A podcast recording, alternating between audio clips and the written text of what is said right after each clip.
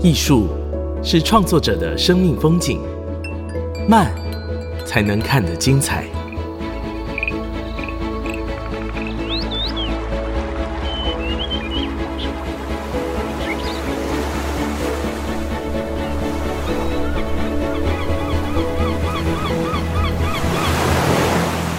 跟着艺术慢慢走。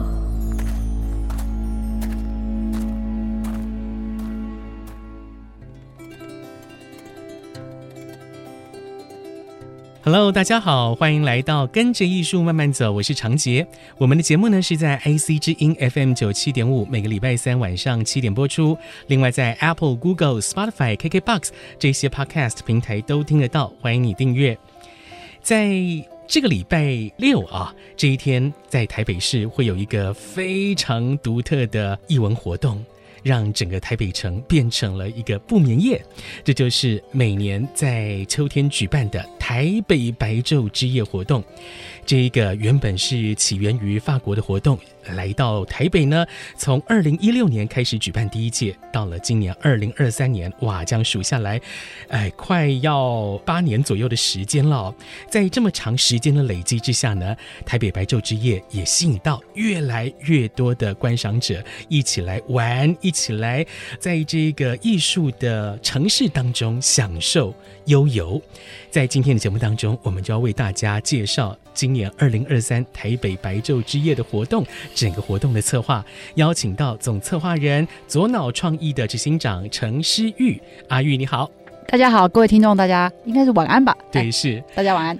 阿玉这一次担任台北白昼之夜的策展人。这个工作真的是重责大任啊！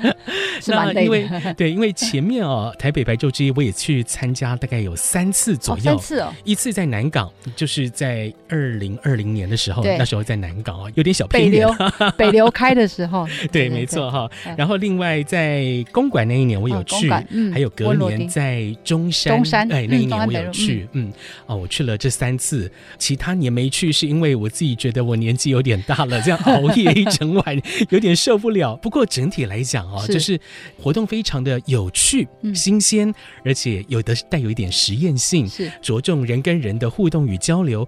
这一点我是觉得台北白昼之夜是非常有趣而且独特的一个面向哦。嗯，那今年台北白昼之夜有一个策展主题叫做“起义吧”。好像革命那个起义哦，是是，而且举办地点是在信义区，也就是我们台北市市府议会所在地这个区域。哎，在这样的一个区域用“起义吧” 这样的一个活动名称，我觉得是有点挑战跟颠覆啊。嗯、那请阿玉来谈谈，为什么今年会用“起义吧”来作为策展主题？应该是说这一次在信义区，就是刚刚如同长洁讲的哦，就是说，哎，其实，在信义区有。台北政府啊，市议会啊，啊其实新义区大家很熟悉，也大家就是知道，就是非常多的百货公司、商场，好、嗯、办公大楼，好，呃，它也算是一个台湾的核心区吧，好，好，那我们、嗯、因为我们只要打台湾，大家出现的照片就会是新义区嘛，或者说所有媒体只要去报道台湾，然后就大家就拿新新义区的这个。嗯整个空间、城市的氛围、照片作为一个象征，那我们就在想说，哎，我在新义区要办一个熬夜的活动，其实对一般的市民来说，其实不算很稀奇，嗯、因为本来新一区就是一个花花世界，对，夜生活很多，对对对对对，夜生活很多，所以我们就在想说，哎，那这次白昼之夜，他这么去强调公民参与，去强调城市的文化能量，嗯、我们在新一区想要说什么？好、嗯，所以其实我们就想说，刚好又在台湾的这个主视觉的。中心核心区，那我们是不是可以透过这次白昼之夜来谈谈台湾的一些生活价值？好，譬如说像自由，好、嗯嗯嗯，或者是我们一直在关注社会上面关注的各种公共议题，好、嗯、好，无论是性别的多元啊。或是说生物多样性啊，各种不同的议题，我们可不可以透过艺术，用温柔的方式来把大家关注的社会议题，把它放在白昼之夜这个夜晚？所以我们才想说，哎，是不是要用奇异，把这样的一个比较有一点点所谓叛逆革命实验的精神？然后我觉得，在一个我们的代表的一个核心的一个。区域里面，好去做一些挑战跟实验，这样。嗯，所以这个起义吧，感觉起来要起谁的义，要起什么义，其实就是要呼唤起整个社会，尤其是大台北地区的这一群民众一个观念上的。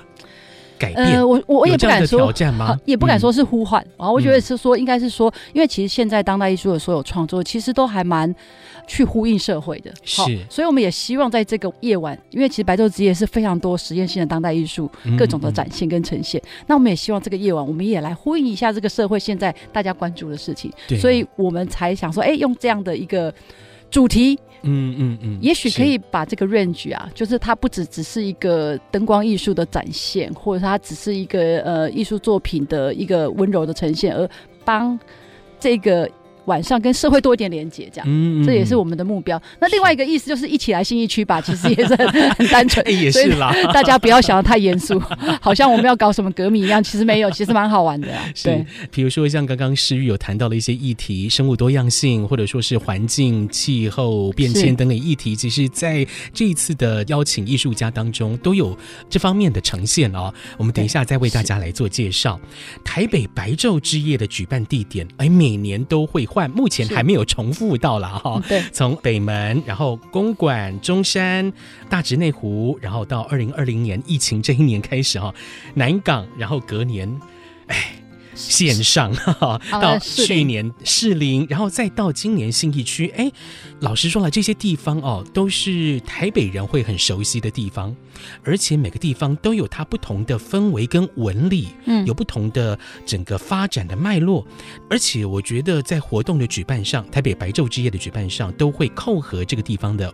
脉动，对，我想问阿玉，你是怎么解读信义区的特质？然后你是如何把这些活动安排可以扣连？而且我觉得要善用嘛，这样的一个空间特质。嗯，应该是说信义区就是如同我刚刚说的嘛，我们就是把它视为一个台湾的主视觉区。其实它其实是一个经济商业的中心。对，是哦，政治也是中心。哦、对，台北市政府、台北市议会，它是个政治商业的中心。那其实它当然旁边是松烟啦，哈，它其实并不是一个就是纯文化场馆为核心的空间场域。然后这边的活动也非常多，像今年的灯会也在这边举办，好，跨年也在这边举办，所以大家其实对这个场域是非常熟悉的。它它这个场域本身，它其实并没有呃探索的秘密性。譬如说，我们之前在北艺，好、嗯啊、在北流，都是因为新场馆开幕，好，或是有一些小街廓，可是它就是一个大的商业空间。那我们也在想说，用什么样的方式来跟这个空间去做一个对话。所以呢，我们其实第一个在主题上面就找了一个我觉得比较。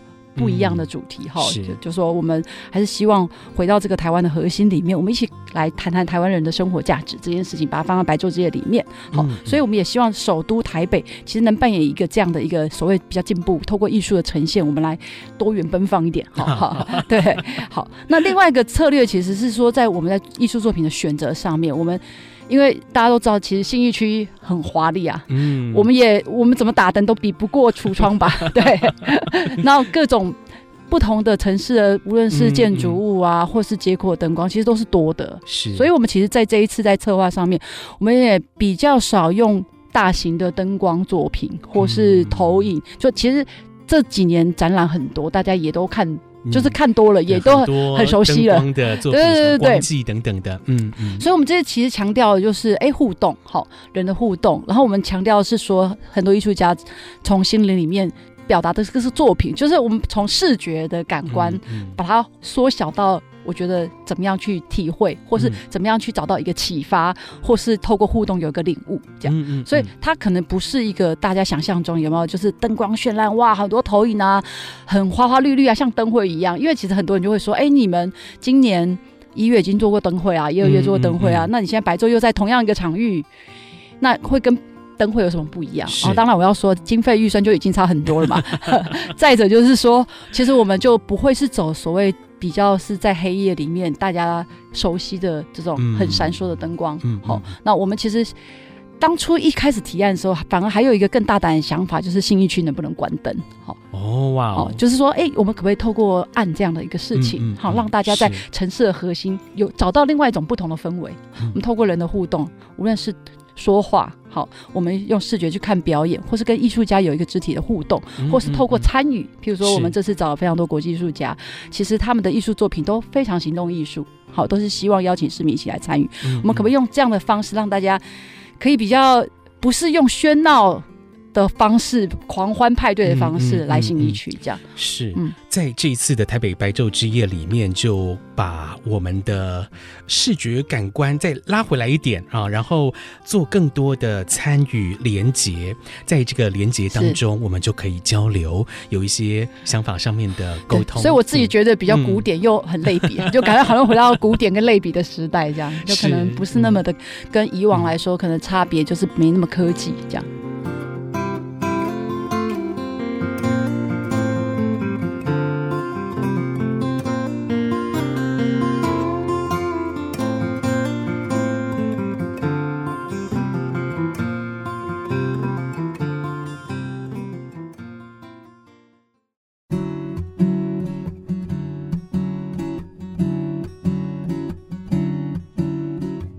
欢迎回来，跟着艺术慢慢走，我是长杰。今天我们在节目当中介绍的是，在这个礼拜六啊，整夜于台北举办的二零二三台北白昼之夜。我们邀请到策展人，也是左脑创意的执行长陈诗玉阿玉。在今年白昼之夜哦，活动真的非常非常多，所以呢，阿玉的团队用了一个 slogan 为大家总结今年的活动规划。好，这个 slogan 就是三大场馆，六大主。题九大亮点作品，很简单的，简明扼要的三六九 三六九，用这三个数字把今年的活动规划跟大家说明。来，我们也请阿玉跟大家再详细的多说一点。嗯、好。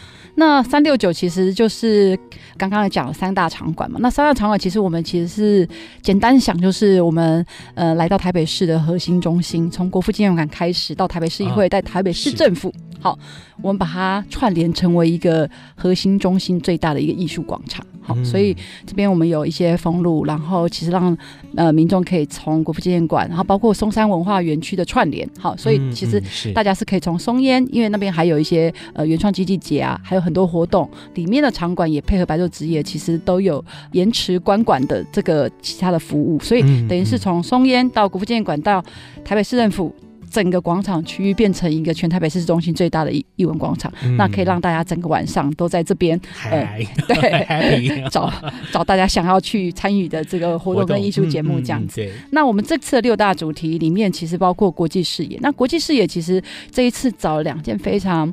呃，具有国际影响力的两位行动艺术家，好，他们透过不同的手法来去呈现，呃，包括呼应现在当下大家关注的很多议题，哈，那一个是 JR，一个是一个巴西的艺术家叫 Nelly，这样子，嗯，那呃 JR，我想大家呃如果常去关注人权摄影议题的人应该非常熟悉，他现在应该算是全世界最知名的街头摄影家。这样，嗯嗯，那他这次把他全世界最著名的所谓 Inside Out 的这样的一个计划带来台湾，等于是我们在这边会有一台摄影车。那其实我们在白昼，他已经来了。对对对对，他现在已经在，就已经巡回了非常多不同的地点。那我们想要收集一千六百位到两千位台北市民的肖像，它就是一个非常大的、巨大的黑白肖像，好帮大家拍照、上车拍照。这一次还很特别，还会录音这样子，还要录音，还要录音。对对对。那我们这次在 Inside Out 跟 JR 合作主题叫 Born Free，我们想要谈谈台湾的自由这件事情，所以呢，大家就可以。针对这个主题，可以发表一下大家的感想。那等于是拍照录音之后呢，我们就会在白昼之前，好，也在白昼当晚，会在各种不同的文化场馆跟台北地标建筑上面去把大家这些大型的肖像贴起来。好哇，好酷哦！对对对对。然后当然也是因为 JR 其实这个计划，他现在同步也在乌克兰的基辅做，好，所以其实呃，他是想要透过这样的大型的人像的摄影，其实去表达。这个地区或是这个国家或这个城市想要表达出人的声音，这样子。嗯嗯、那我觉得可以最代表台湾或台北声音，应该就是自由吧。所以我们这次用 Born Free 的这样的一个主题来去做 Inside Out 的计划。好，这是法国街头影像艺术家 JR 他的 Inside Out 计划来到台北。对，嗯、然后另外就是一个就是在国际视野，另外一个就是叫 Nelly，他是一个巴西艺术家。那他其实创作的作品就是冰冰。嗯、对，好，那他就是做一个冰人。然后呢，就会放到阶梯上面，然后它就融化了。这个就很多诠释的意义了。对对对，它其实作品名称叫最小纪念碑，所以它都是放在所谓的这种纪念碑前面的阶梯上面。好，它所有的作品的创作。的空间场域都是找这种类型的场域。那这次来到台北，我们就在国父纪念馆前面的阶梯。哦、那另外一方面，其实我们也呼应了全球暖化这样一个议题。对，一个 immortal 的这个纪念碑，跟一个马上就要是是融化的冰的雕像，哇，这个这个对比就很明显。那刚好今年台北又特别热，这样、嗯、好。好 我们之前本来跟艺术家沟通的时候就说，哎、欸，台北很热，这个冰真的很快就会融化。如果你在这个欧洲要两小时，我们可能在台北可能二十十五分钟、十分钟融化了，就，就融光了。嗯、对对对，他说不用担心。不用担心，就是让它融，你们不要害怕融化。结果他上周来到台北，发现台北真的超热，嗯、他就说小冰人应该会爆炸。那这个作品其实我们也就会邀请现场，会邀请三千个民众一起把这三千个冰人，好一贯的摆在国父纪念馆阶梯上面，是所以非常欢迎大家。这个因为是期间限定哈，嗯，对，所以因为它很快就融化了，所以我们七点半开始也欢迎所有的好朋友们可以来到国父纪念馆前面，可以一起来跟我们参与这样。长时间，对对对对。嗯、那所以除了这两件国际视野作品之外，其实我们也呃还有其他主题，包括艺术公园。我们在国父纪念馆园区里面找了十几位艺术家，在整个国父纪念馆的翠湖周边去创造一个非常有氛围、有又浪漫的艺艺术公园。那大家可以在公园里面去跟所有艺术家去做互动跟探索。哦，OK。对，那另外主题叫自由街头，嗯、那我们在自由街头上面，包括有 talk show 这样子。嗯、那我们也另外一个部分是在台北市政府的东门，就在松治路上面的门。我们第一次尝试把墙面去做了一个大型的涂鸦，这样。嗯嗯嗯。那这个涂鸦其实我们找四位涂鸦艺术家，国际知名的涂鸦艺术家，然后我们用二十四小时 live painting 的方式，他就直接在解刀车二十公尺的高空，然后宽三十米的大型画布上面，他们会用二十四小时方式在台北市政府墙面上面喷漆，这样。对。好，那另外在街头上面有包括有很多的这种变装的这个舞会，然后也有像我们找了这个。台北市的观光巴士当成舞台，然后也会有非常多肢体音乐、戏剧等等表演，这样。好、嗯嗯，是是，这些艺术从本来的场馆当中走出来，走到户外，对，而且你甚至是可以跟这些艺术家做互动的。对，嗯、然后另外。有一个比较特别，就是所谓因为有台北市议会跟台北市政府嘛，好，我们其实都希望这些权力空间可以被打开，所以呢，其实就是这个主题叫占领府会。那占领府会这边，在台北市议会这边，就是我们把一场变成了剧场，这样。哦，一场变成剧场，哎，这个 有点 有点尝试哈。是是是。那其实当然就是希望，其实是可以用不同的方式，大家让大家走进这样的一个所谓质询的空间里面，用一种不同的艺术的形式里面，嗯嗯、去谈谈我们最骄傲的民主了。所以大家可以在八点半以后，可以在台北市议会门口排队。那我们有分不同的创作的形式，那会有经典的像莎士比亚的这些名句，嗯，可能会在一场层面呈现。那也可以有一些肢体跟马戏的演出。对，嗯，那另外一个在台北市政府一个比较特别，就是有我们有一个猫市长，或占领台北市蒋万市长市长室。我有看到照片，好可爱哦。对，他那一那一个晚上白昼之夜的晚上，他就走马上任，他会在市长室里面直播，然后他会分享他对台北市的一些市政的想法。然后他也可能会来邀请大家在线上一起去做一些，譬如说试花试草的投票，嗯、好，或是一些公共议题的投票，好，所以是用这样的一个方式来，我们来把这样的空间去做一个打开。嗯、那另外一个比较特别的策划，就是在快车道电影院上面，我们做了一个一夜影展。其实这个都是让我去想到，就是说，呃，在之前中孝东路最经典的画面，就是那时候占领中孝东路的时候，嗯嗯，那个。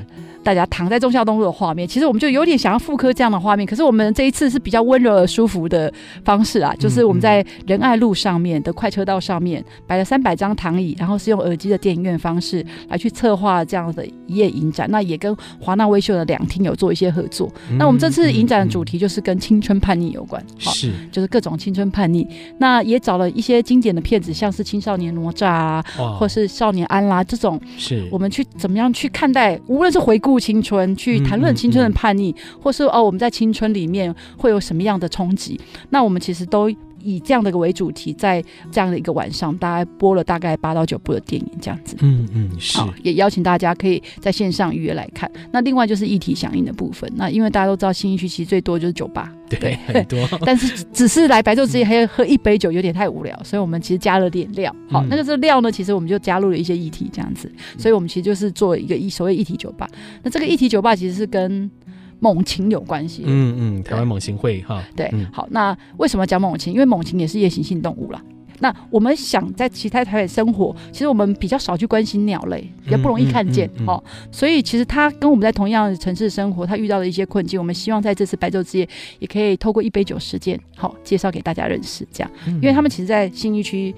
大安区飞来飞去，最容易遇到的状况就是窗纱，嗯，撞到是撞到玻璃帷幕，然后就可能就死掉了。嗯、那我们也想说，哎、欸，我们怎么样创造一个更友善的环境，跟这样我们其实比较不容易发现的生物生的物种来一起共存，这样子创造一个更更友善，不是只有人的友善而已，而是生物多样友善的城市。嗯、所以我们也把猛禽这个议题放在各个酒吧里面，所以大家各到酒吧里面可能会。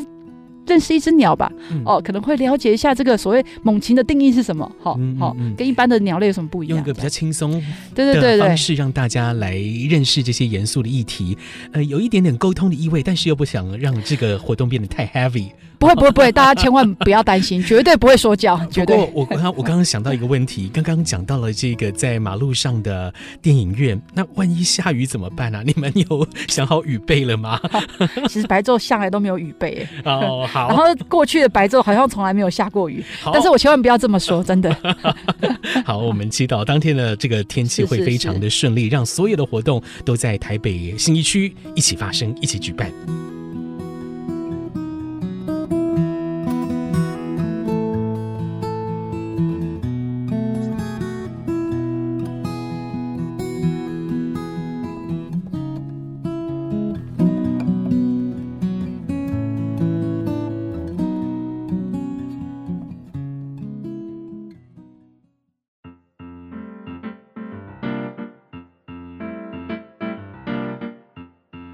IC 之音 FM 九七点五，欢迎回来，跟着艺术慢慢走，我是长杰。今天我们在节目当中邀请二零二三台北白昼之夜的策展人左脑创意的执行长程诗玉阿玉来跟大家分享即将在礼拜六举办的。二零二三台北白昼之夜，好的精彩内容。我们刚刚讲到了，今年台北白昼之夜有三大场馆、六大主题、九大亮点作品啊，三六九。那其实真的活动非常非常的多。呃，在构思这种城市型的艺术活动哦，我觉得必须要抓到这个活动的定位跟这座城市。目前的脉动跟需要，我想我们就请阿玉来聊聊。你在构思这一次二零二三台北白昼之夜的时候，你是如何思考白昼之夜它本身的定位，以及要如何透过活动来回应城市？嗯嗯，其实我一直在想一件事，因为其实这几年其实地方学还蛮蓬勃的，好，好，对吧？譬如说我们想到高雄，我们就会想到一些特别的一些文化我们，譬如说大港开场，好，譬如说哦，我们想到嘉义会想到什么活动？想到台东，好，会想到花莲，总是会有一些品牌，或是包括像屏东什么南国生活节等等，哈。是。那其实文化活动其实会帮城市去塑造城市的性格。那我们其实我也一直在想，其实白昼之夜对台北来说也算是一个。呃，我觉得年轻人参与度，然后包括我觉得它韧性广度，都是最有呃代表台北品牌的一个文化活动之一，这样子。所以我们也在想说，那怎么样去在白昼之夜来去做这样的一个所谓城市文化能量的定位？因为我自己是一个道地的台北人啊，好，我是一个非常非常爱台北的，就是就全台湾问问你说最喜欢城市上，我一定会说台北，好。哎，你老家在哪里？哪一区？我家我家在内湖。内湖区，OK，好。对对对，所以呢，其实我自己在台北长大，我对台北是非常有情感的哈。嗯、就包括台北整个老城区，嗯、我从小是在呃重庆南路看书啊，在这个西门町看电影长大，哦、所以我现在是绝对不会去新一区看电影的，我一定会去西门町看电影哈。那就是从一个老台北人的角度来看，我想说，其实台北就是一个，我觉得。可以包容各种不同人，包容不同各种不同声音。你看，所有抗议都在台北发生，嗯嗯、好，这种所有的这种民主的场景也都在台北发生。然后，所有各种文化脉动跟世界连接的地方都在台北，而且台北也算是台湾的首都。所以，我们一直在想说，怎么样透过这样的一个白昼之夜，把台北的能量打开。这样，那我觉得白昼之夜其实它应该是更更有往前走，或是更前进、更进步的。呈现，所以它不只是只是艺术作品或是狂欢。好，嗯、我我其实不是很喜欢所谓狂欢这两个，就是好像带有一点贬义的字，就是大家就是哦来白昼喝酒，我觉得喝酒很 OK 啊。但是就是说我们怎么样在这个白昼的晚上里面，我觉得赋予它不同的城市的一个厚度，这样，嗯、这个是我们在骑在策展的时候一直在想的。所以，包括这次在新一区，我们觉得在台湾的核心，那我们就应该来讲台湾人最骄傲的价值。好，嗯、所以我觉得应该是要用这样的一个视野，好，一个高度，然后包括跟国际的连接，这样。好，是。那因为今年我们也去。法国白昼之夜去做了一些交流，这样子。好，那我觉得，当然去法国白昼之夜，它并没有一个所谓限定的场域啦，哈，它等于是整个城市的博物馆啊，这些文化场馆空间都可以打开，然后在那个晚上，每个场馆都有一些作品的响应，这样子。可是其实他的作品在这几年。不同城市的白昼职业，从巴黎开始，其实他都开始关注非常多的社会的议题，好好，比如说很多是难民的议题，哦，可能很多是关于性别妇女的议题，好好，有些人在开始谈反战，这样，所以我会觉得，其实白昼职业他去讲的，他还是某种呼应城市的一个进步性，这样子，所以我们也希望在这次白昼里面有一些比较不是那么只是只有温柔这件事情而已，我觉得我我还是希望有一点点。精神这样，嗯，是可以看到透过各种艺术跟议题的这一种激荡哈连接，希望说可以撑出这样子议题的讨论空间，而且是用一种比较。坚定而温柔的这种力量来做这件事情啊，同时也展现出我们台湾人对整个世界的关怀，以及自由、包容跟开放这样的特质。是，嗯，在这一次的白昼之夜就可以看到哦。那我想知玉也应该有参加过，你说你去过法国那边的白昼之夜嘛？是是，那前几年的台北白昼之夜，你应该也参与过。嗯，你要不要来跟大家分享一下你的参与心得？哦、嗯。当然，因为像我去年去士林，士林就是很多人嘛，超级多人，有够多人。不好意思，因为我年纪也是比较大一点。我有，我有听说，因为我朋友去了，他 跟我回报说，哇，真的人很多。对，因为人很多，对，所以去年因为人也很多，所以当然，呃，我觉得其实要从我的角度来看啊，当然我觉得很多现实面呐。好，当然因为这么多人的活动。可是它要对应的，其实当然还是这个活动本身很现实的问题，就是预算的问题这样子。所以，其实，在预算有限的状况下，其实，在白昼之夜，我是很希望政府未来，其实如果会觉得要把这样的一个文化活动变成一个城市的品牌，它当然我觉得资源需要的是更多啦。那无论是更多的公务预算的支持，或者是说其实更多的企业的响应，或是一起的合作，我觉得它未来都还是有非常大的空间。对，那我自己的体验就是说，其实我在巴黎跟台北。当然，两个城市的文化氛围很不一样。当然，对我，所以我才在想说，从我今年六月去巴黎，哇，我觉得非常难忘的夜晚。这样，好，那比如说。他们其实，在表演上面其实也很突破。他们其实弄了一个摔跤，这样在今年哈，在那个 塞纳河畔做了一个摔摔跤擂台，这样就在剧院前面做一个摔跤擂台，各种摔跤这样哈。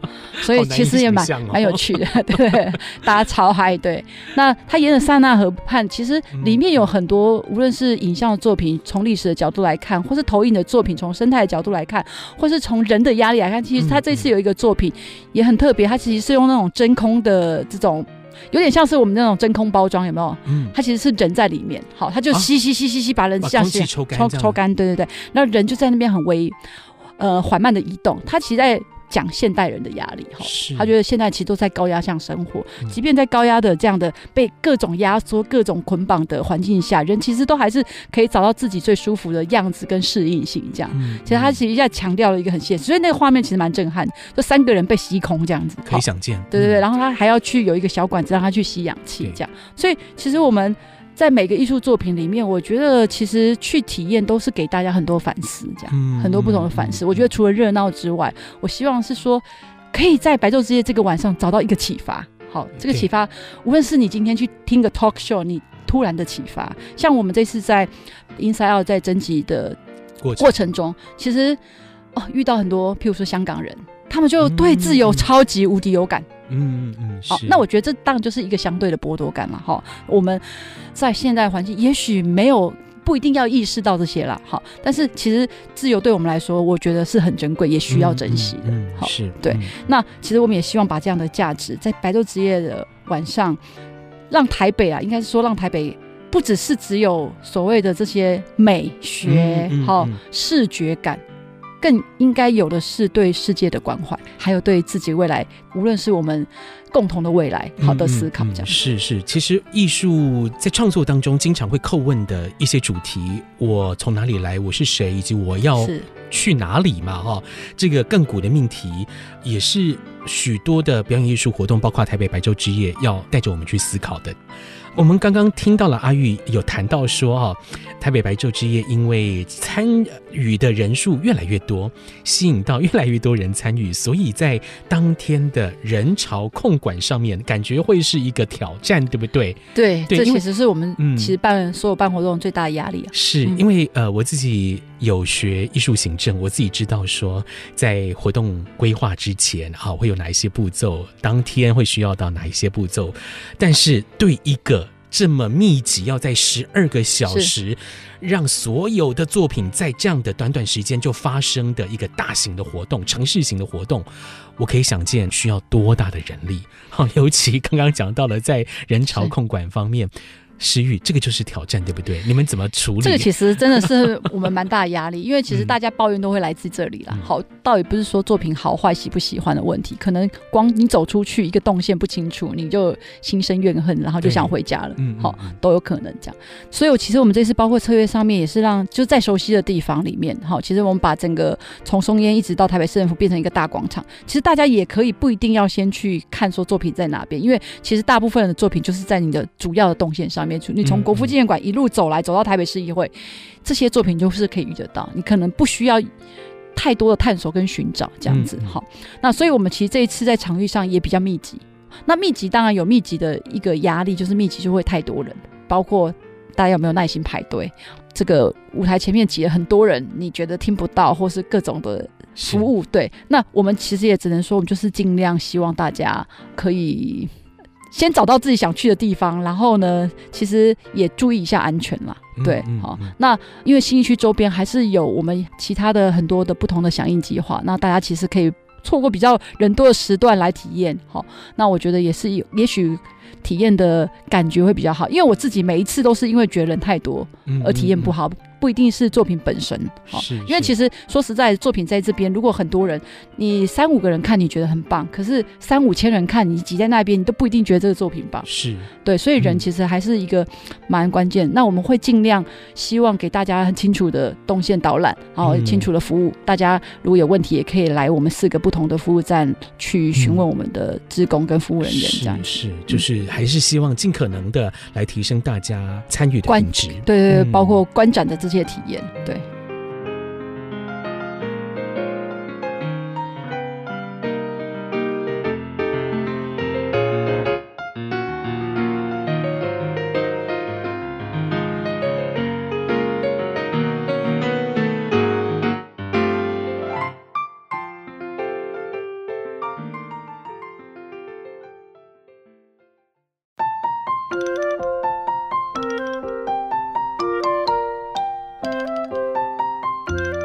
IC 之音 FM 九七点五，欢迎回来，跟着艺术慢慢走，我是常杰。今天我们邀请到二零二三台北白昼之夜的策展人、左脑创意的执行长陈诗玉阿玉来节目当中哦。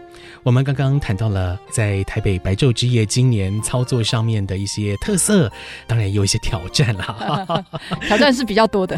是，那我们。在这个活动哦，策划前期需要蛮多的准备，包含各单位、艺术单位、艺术家的串联沟通。感觉会有很长一段时间的这个密集的作业，然后为的就是这十二个小时的精彩，对不对？好，在这个讨论执行的过程当中，诗玉，您是不是有一些创意的关键词可以跟我们听众朋友分享呢？嗯，好，我觉得这题蛮难的哈。好，其实我自己在做白昼职业，我觉得在这一次，因为我们其实包括接触到艺术家上上百位，也非常多样，也很多面向这样子。嗯那我觉得，其实我在里面自己自己获得最大收获，就是我觉得开阔我很多的视野跟知识。比如说，哎，我们我们可能以前我们了解的涂鸦，就是所谓涂鸦艺术家，大家可能加减都会有一些刻板印象。可是其实我跟这些艺术家接触之后，我发现哦，原来其实他们在整个在艺术发展的过程、跟街头、跟自由、跟民主的过程发生的过程，其实它是有非常多的脉动的哈。也就是说，这个艺术形式本身哈是很有野心又有战斗力的。好好、嗯，对。是那我觉得我们如果换另外一种不同的角度来看，就不会只是在。涂鸦好不好看，违不违法的问题上面打转，那也许就可以开启一个你对这件事情、对这个艺术作品，或是对这个艺术家的理解。这样，那我们这一次在透过白昼之夜这么多的合作过程里面，我觉得这是我自己最大的收获，就是我我觉得我有好多的体悟这样子。嗯、那如果要讲白昼职业今年的奇异吧的创意关键词。我可能会讲是有意识的欢愉吧，有意识的欢愉，相对来讲就是有一种是没意识的欢愉。呃，我没有要讲，我不是这样讲，我不觉得每个都是对对潜意识 对比。其实，但是我觉得有所谓有意识的欢愉，就是说对我来说，就是哦，我觉得原来他是想要表达这件事。的每一次，嗯嗯嗯、就是哦，原来他是想要讲这件事情的那种恍然大悟，嗯、就 inspiration。对哦，也许他刺激我从来没有去想过的领域哦，他要去，譬如说哦，我们有一个作品很简单，他就是做一个跷跷板，他要讲二元对立哦。可是我从来就想说，哦，我从来在做跷跷板的时候，可能没有想到二元对，我可能只有想到体重重或是轻的问题 而已。可是透过很多艺术家不同的视角跟观察，哈、嗯，我觉得其实在有意识的状态下去感受这些作品，譬如说我们小冰人也是啊，嗯，对对，它就是一个冰块，它就是融化，然后我就很焦虑，我真的很焦虑，很快这作品可能就是有史以来 它巡回这么多国家最快融化的，十五分钟就融化，然后我又怕很多人看不见就生气啊等等，嗯嗯嗯，那我们就在想这件事情，他就说哦没有，他说这就是过程，他说我们也要有勇气去接受，就是这么快融化的气候。嗯，那我就会觉得哦，对，可是我们从来没有想，我们可能单一只从作品的表现上面去思考，是，所以我希望我们在这次的过程里面，也许是可以多一点点放空，放空不一定要想很复杂，因为大家都一直觉得，哎，这也有歧义吧，会不会太沉重？其实都不会，可是我觉得想。一个不一样的角度进入一个艺术家的视角，或是进入一个你从来不去思考的领域，我觉得对自己都是一个非常大的启发，而且是愉悦的。好，我觉得都是愉悦，无论认不认同，也许说哦，原来世界上有人这样想事情，我觉得也是蛮妙的。好，所以我会觉得说，哎，我们可以带一个有，因为其实我希望白昼之夜还是一个轻松的氛围。我们也没有想要跟大家说任何的教，大家千万不要觉得我们要来说教，没有，真的吗。即便是全球暖化哈，这些气候变迁议题等等，或者说我们其实也有在讲所谓经济动物权，都很轻松，就是没有要说教。但是也许我们透过这样的艺术，其实也许带回给你在生活里面的是你自己在生活里面的实践，或是另外一种你生活学习的视角。那我觉得这才是艺术在现代。扮演最重要的角色，嗯、是因为有些重重的话，你必须轻轻的说，是。艺术就可以刚好扮演这样的一个角色。比如说，我先前有看过一个作品，那也是在日本哦，在新系那边的月后期有大地艺术季，哦，在艺术季。啊。就也是有一位艺术家，他在房子里面放了棺材。哦，对，这个梦之屋，嗯，我们可以进到那个棺材，躺躺在那棺材里面去去感受跟体验。我从来不知道，原来艺术还可以这样搞，还可以把人跟死亡这样的一个思考，用艺术的形式跟体验去交代，是是是让你自己去想。他没有告诉你答案，他只是带你去想。嗯，对，我觉得哇。还可以这样玩，很有趣。对，对，对，就艺术就是可以带来这样子，就是让你觉得意想不到的一个启发。嗯，就是有透过艺术，其实有点像玩云各种云霄飞车的感觉啊，就是冲来冲去。当然，你也会有一些无感的作品。当然，当然也会有，然后也会觉得说啊，这这干嘛？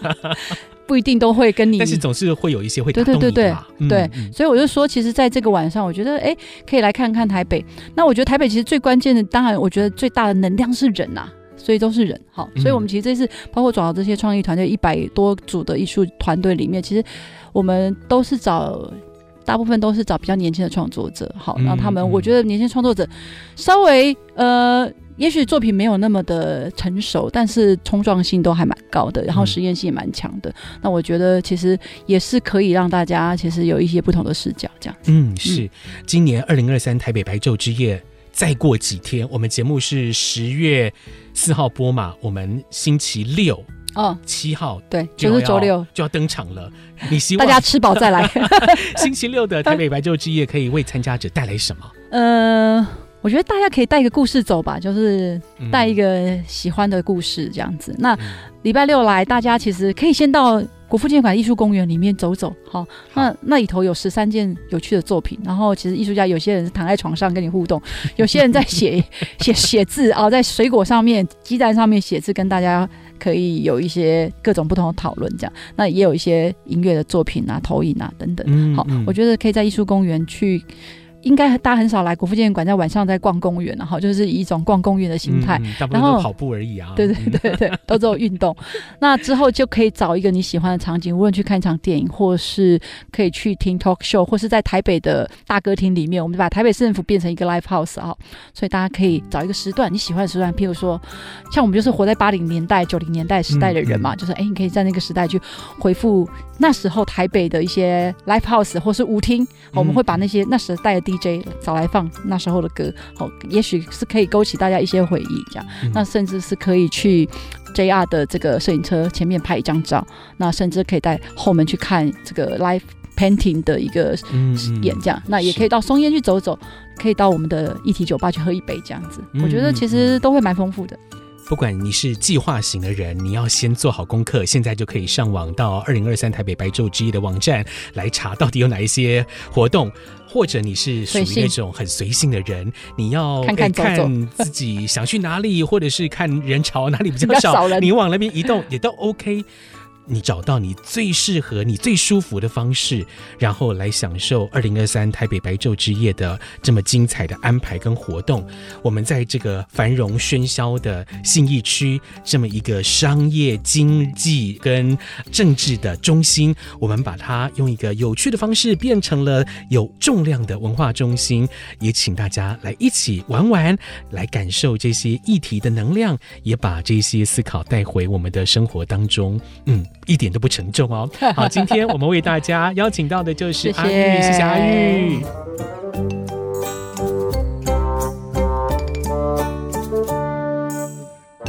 先前呢，参加了三次白昼之夜哦，哎，回想这三次参与过程当中，有没有一些印象深刻的作品呢？哎，有啊、哦，最有印象的可能是二零一八年在花博。他们有邀请了法国的一个剧团，叫做匿名者剧团。他们的演员呢，穿着白袍，踩高跷出现哦。你听到这里会觉得，哎，踩高跷没什么稀奇嘛？稀奇的是他们身上的白袍会充气哦，哇，充得像是一颗球一样，非常的超现实。而且呢，这些演员们呢，会围在一起，也会跟观众拍照哦。因为踩高跷的关系，所以他们就。好像巨人一样，好像是一个非常巨大的米其林，让人不太清楚这到底是现实还是虚幻，带了一种空洞虚无的幻想感。还有像是二零二零年在南港那一次，有一个团队做了 Silent Disco 这个作品啊，本来 Disco 呢都是哦，咚滋咚滋音乐很大声嘛，但是呢这个 Silent Disco 反其道而行，好，参加者呢是戴起耳机听舞曲。你听起来感觉很荒谬，对不对？每个人戴起耳机听到的是同样的音乐，但是呢，彼此又沉浸在自己的世界里面，有一种隔绝的状态啊。虽然是共享的，但是彼此关系又是疏离的。这好像就是呈现了现代社会的结构，还有人跟人之间的关系。至于第一次参加白昼之夜是公馆这一次哦。我就回想不太起来有什么印象深刻的作品。我想原因应该是我当天精神状况不太好，就早早回家休息了。所以建议大家，如果你想要参加今年的白昼之夜，可以先养好精神再出发，或者是先睡一觉啊，再来参加后半场的活动也 OK。好，人也比较少。今年的白昼之夜更有议题性，希望为观众带来更多啊、更广泛的观点，来刺激思考，来刺激对话。当代艺术都是真实世界的映照。跟着艺术慢慢走，我们在 Apple、Google、Spotify、KKBox 这些 Podcast 平台都有上架，请你赶快订阅。我是袁长杰，我们下礼拜见，拜拜。